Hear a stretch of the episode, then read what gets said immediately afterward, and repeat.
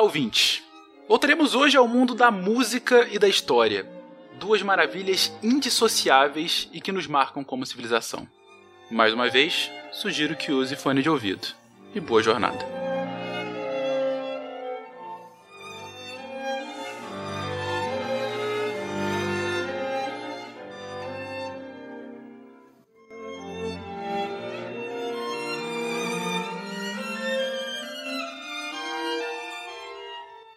Coisas mais esplêndidas sobre a arte é a interpretação que o seu apreciador tem sobre a obra. Disse que um músico, poeta, escritor, artista, ele é dono de sua criação tão somente enquanto está ainda em sua cabeça, ou flutuando no mundo das ideias. A partir do momento em que a coloca no mundo, perde totalmente o controle sobre seu significado, sobre o que ele desejava, sobre sua influência e principalmente sobre seu impacto na sociedade. A obra de arte é um ente vivo, independente de quando ou por que foi criada. Um exemplo intrigante que temos é o bolero composto por Maurice Ravel em 1928. Criado originalmente para o balé da atriz russa Ida Rubinstein, o bolero de pouco mais de 15 minutos é escrito para madeira e metais, percussão, harpas e cordas. Sua principal característica, que a tornou a obra mais famosa do compositor francês, é o crescendo de pianíssimo a fortíssimo a partir de um mesmo ritmo, batidas de tambores e percussão que ficarão inalteradas por toda a música, a despeito das idas e vindas dos demais instrumentos. E a interpretação, essa bênção e maldição de que sofrem os artistas, pode nos levar bem, bem longe de uma pacífica música dançante para o balé. Muito pelo contrário, na verdade.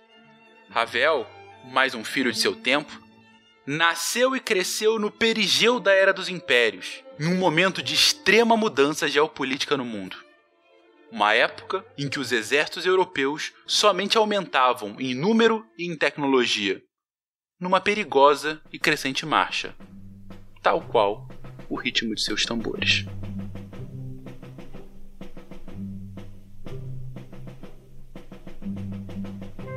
Vivemos a Belle Époque, uma era de ouro da civilização ocidental. O último conflito entre potências, a Guerra Franco-Prussiana de 1871, consolidou a Alemanha como Estado Nacional Uno. A Europa vive um período de paz e estabilidade. Vive as consequências de revoluções tecnológicas contínuas, um aumento quase exponencial da ciência e uma prosperidade econômica invejável. O mundo é dominado ou fortemente influenciado por Londres, Paris, Berlim e outras capitais da Europa. Mas nenhum domínio passa impune. Uma hora, este será contestado.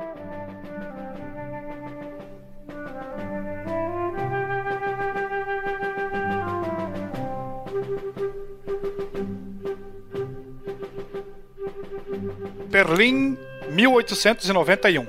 A Vossa Majestade, Imperador Franz Josef, da Áustria, Rei da Hungria. Escrevo com pesar estas palavras, caro amigo, ao observar que o czar Alexandre parece pouco interessado em honrar nossa Liga Imperial. Informam-me que a Rússia se aproxima rapidamente dos vis franceses e lamento sobremaneira as más companhias de nosso amigo czar já o alertei sobre os perigos de misturar com espécie tão baixa. Rezo ao Deus Todo-Poderoso que retome a razão.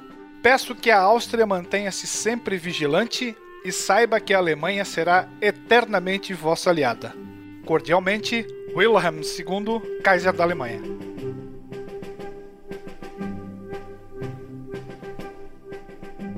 London, 1901 a Vossa Majestade Kaiser Wilhelm II da Alemanha.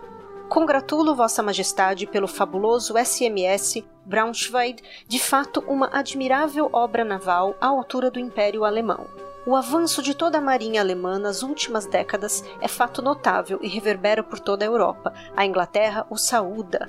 Atento apenas que talvez seja a hora dos amigos alemães diminuírem seu atual ritmo de produção bélica. Nesta velocidade, um observador incauto poderia concluir que estariam se preparando para um conflito. Veja a ironia. Sabemos que, assim como a Marinha Real Britânica, buscam somente a paz e a segurança. Afavelmente, Edward VII, Rei do Reino Unido.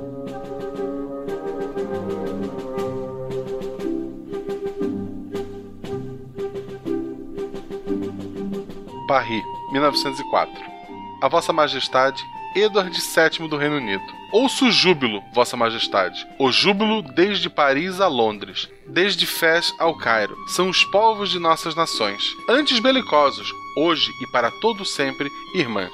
Esta entente cordiale, por nós assinadas, garantirá muito mais que a segurança de nossas fronteiras. Na Europa e em todo o mundo, garante sim que a paz e a prosperidade serão mantidas por gerações, em especial contra as intenções do odiado Kaiser alemão e sua frota. Mas hoje é um dia de júbilo, hoje e para sempre. Fraternalmente, Émile Lobé, presidente da França.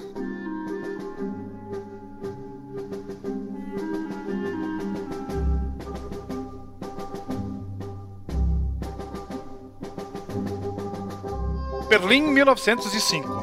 A Vossa Excelência, presidente Émile Loubet, da França. Convido Vossa Excelência, em nome do sultão Abdelaziz do Marrocos, para a Conferência Internacional em Algeciras, em janeiro próximo. A conferência tem como objetivo discutir sobre a independência do Marrocos de qualquer influência de potências menores. Garantirei pessoalmente a segurança de Vossa Excelência e sua comitiva. Tropas alemãs e parte considerável da nossa frota estão de prontidão para agir caso qualquer um contrário à liberdade desse glorioso sultanato venha a agir. Qualquer um. Cordialmente, Wilhelm II, Kaiser da Alemanha.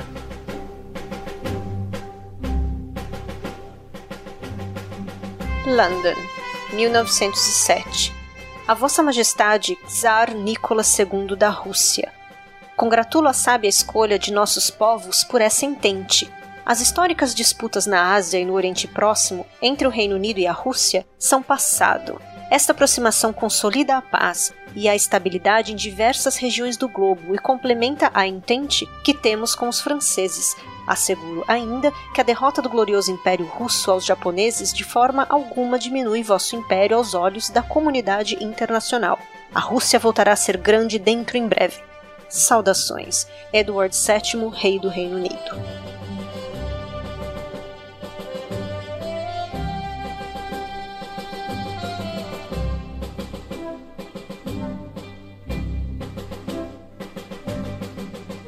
Moscou, 1909. A Vossa Majestade, o Imperador Franz Joseph dos Vis Austríacos. Desde os tempos de Pedro o Grande, o glorioso Império Russo nunca havia sofrido tão vergonhosa traição. Vis, covardes, não só mentiram para nossa diplomacia no caso da independência búlgara, como agora tentam nos difamar perante a comunidade internacional com esses documentos confidenciais. Saiba, imperador, que o relacionamento antes amistoso entre nós foi permanentemente afetado. Não espere mais o apoio russo em qualquer questão dos Balcãs, em qualquer lugar. Czar Nicolas II, imperador da Rússia.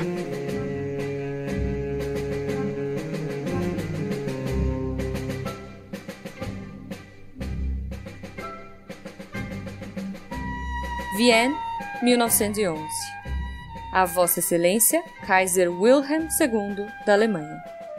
Vossa Excelência, cuja amizade muito honra o muito nobre Império Austríaco, saiba que as movimentações da esplêndida marinha alemã faz tremer de Londres a Moscou. Nossos espiões informam que os britânicos se postaram de sobreaviso contra quaisquer movimentos hostis no Atlântico Norte e no Mediterrâneo. Soubemos ainda que se colocam abertamente na defesa até de território francês. Tememos, claro, pela escalada dessas tensões. O Império Austríaco buscará sempre a paz, mas nunca se isentará da defesa de nossa soberania ou da honra de nossos aliados. Atenciosamente, Franz Joseph, Imperador da Áustria, Rei da Hungria. Constantinopla, 1912. A Vossa Majestade, Imperador Franz Joseph da Áustria, Rei da Hungria. Preocupa-me a situação nos Balcãs, meu amigo. A desastrosa empreitada italiana em nosso território ainda me causa problemas. Esta malfadada Liga Balcânica me ameaça constantemente, reivindicando liberdade. Pergunto a Vossa Majestade: quem iria querer se libertar dos desígnios de Alá se não loucos, agitadores? Ainda assim, sinto diversos olhos cobiçosos vindo da Europa. Escrevo, portanto, para relembrar da amizade de nossos povos e clamo para que mantenhamos tal animosidade, afastando invasores. Cordialmente, Mehmed V, sultão dos otomanos.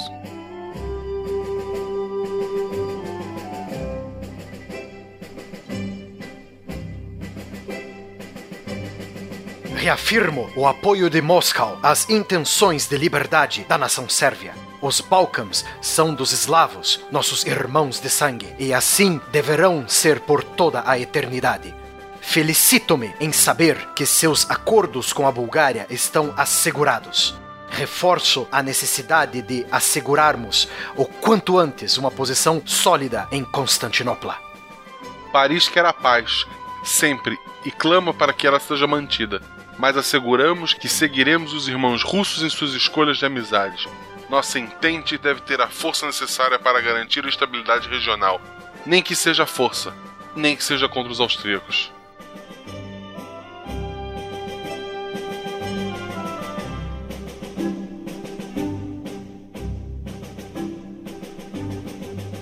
Belgrado, 1914. A Vossa Majestade, Czar Nicolas II da Rússia.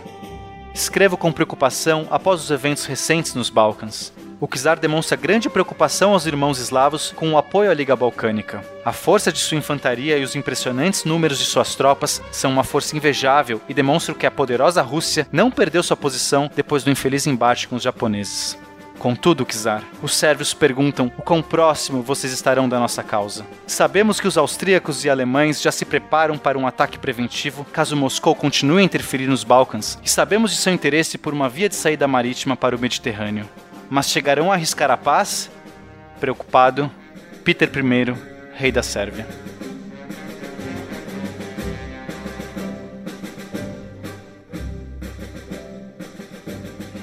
O herdeiro ao trono da Áustria é morto. Sua esposa, a duquesa de Hohenberg, também é morta. Após diversas tentativas de ameaça à vida do casal, o arquiduque austríaco Franz Ferdinand jaz morto com sua esposa em Sarajevo. Em uma noite que dificilmente será esquecida neste ano de 1914. O suspeito, o sérvio Gavrilo Princip, assumiu a autoria. Os investigadores o ligam ao grupo extremista separatista sérvio Mão Negra. Em resposta a esse ato, movimentos antissérvios gritam pelas ruas de Sarajevo pela expulsão, prisão ou morte do que chamam de víboras sérvias. Líderes europeus mostram-se chocados pelo evento. Retaliações são esperadas.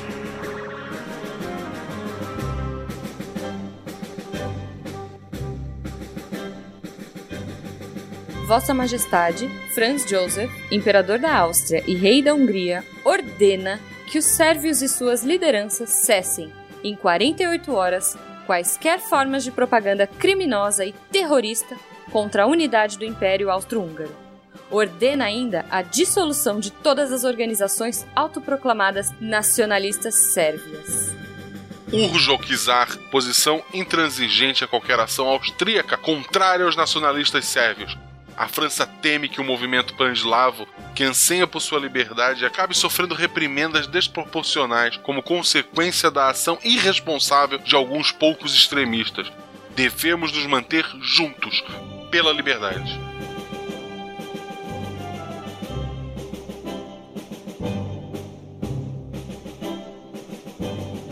O Reino Unido, a Alemanha, a França, a Itália e todas as nações sem interesse direto na Sérvia devem agir em conjunto visando a paz nos Balcãs e em toda a Europa. Neste sentido, o Reino Unido afirma que não medirá esforços para garantir que a paz e a estabilidade sejam mantidas a qualquer custo. É imperativo para a Rússia que a Sérvia não ceda à injusta chantagem austríaca e mantenha sua posição pela paz. O temor do imperador austríaco por uma Sérvia livre só não é maior que o anseio dos eslavos por sua liberdade. Ceder à Áustria é ceder à chantagem, ao retrocesso de um império falido. Resistir é a garantia por sua independência. Univos por esse ideal. Berlim declara formalmente seu apoio ao pleito de Vossa Majestade, Imperador Franz Joseph da Áustria, e repudia com veemência as ações criminosas dos ditos nacionalistas sérvios. A paz só será mantida enquanto as instituições imperiais, a lei e a ordem sejam o baluarte de nossa civilização. Contem com a Alemanha. O Tsar ordena imediatamente a mobilização de seu exército e sua marinha para a defesa da Sérvia em caso de uma agressão austro-húngara. A Sérvia nega formalmente parte das demandas do imperador austro-húngaro. Que fique claro que a autonomia sérvia não é uma questão condicional, mas temporal. Ela é inevitável.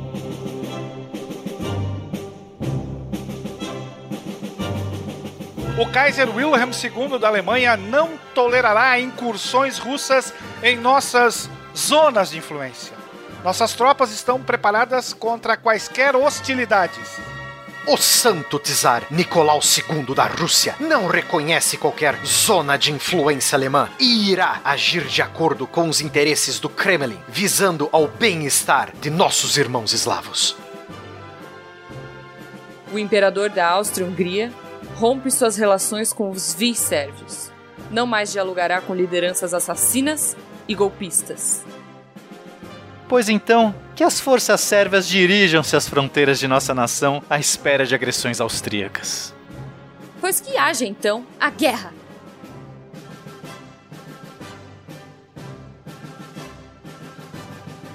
Pergunto ao presidente Poincaré se a França seria tola o suficiente de tomar partido em uma disputa contra a gloriosa Alemanha e os perigosos russos. Ujo ao Kaiser Wilhelm que não ataque a Bélgica, protegida por Vossa Majestade, o Rei Jorge V do Reino Unido. A França já declarou sua neutralidade.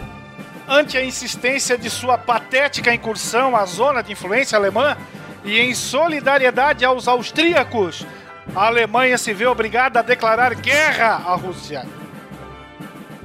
Em defesa da ameaça eslava e o avanço das tropas do czar, o Império Austro-Húngaro declara guerra aos odiados russos.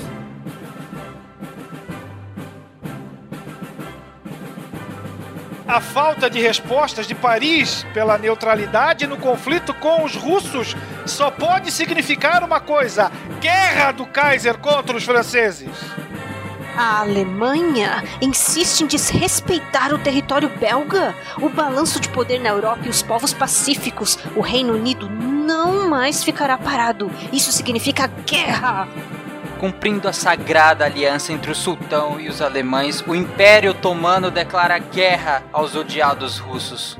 De acordo com a entente que nos une e o repúdio absoluto ao expansionismo alemão e seus aliados, França e Reino Unido declaram guerra aos austríacos e aos otomanos. O Império do Japão declara guerra à Alemanha e à O Áustria-Hungria. Reino da Bélgica declara guerra à O Alemanha. Reino dos Países Baixos A declara sua Confederação Suíça neutralidade. declara sua neutralidade. O Império Português declara guerra à Alemanha. A República da China declara guerra à Áustria-Hungria. declara guerra à Áustria-Hungria. O Reino da Grécia declara guerra ao Império Otomano. guerra à Alemanha. De Lisboa a Moscou, de Londres a Constantinopla, canhões, morteiros, aviões, bombas são ouvidas. A guerra europeia, não! A guerra mundial está declarada.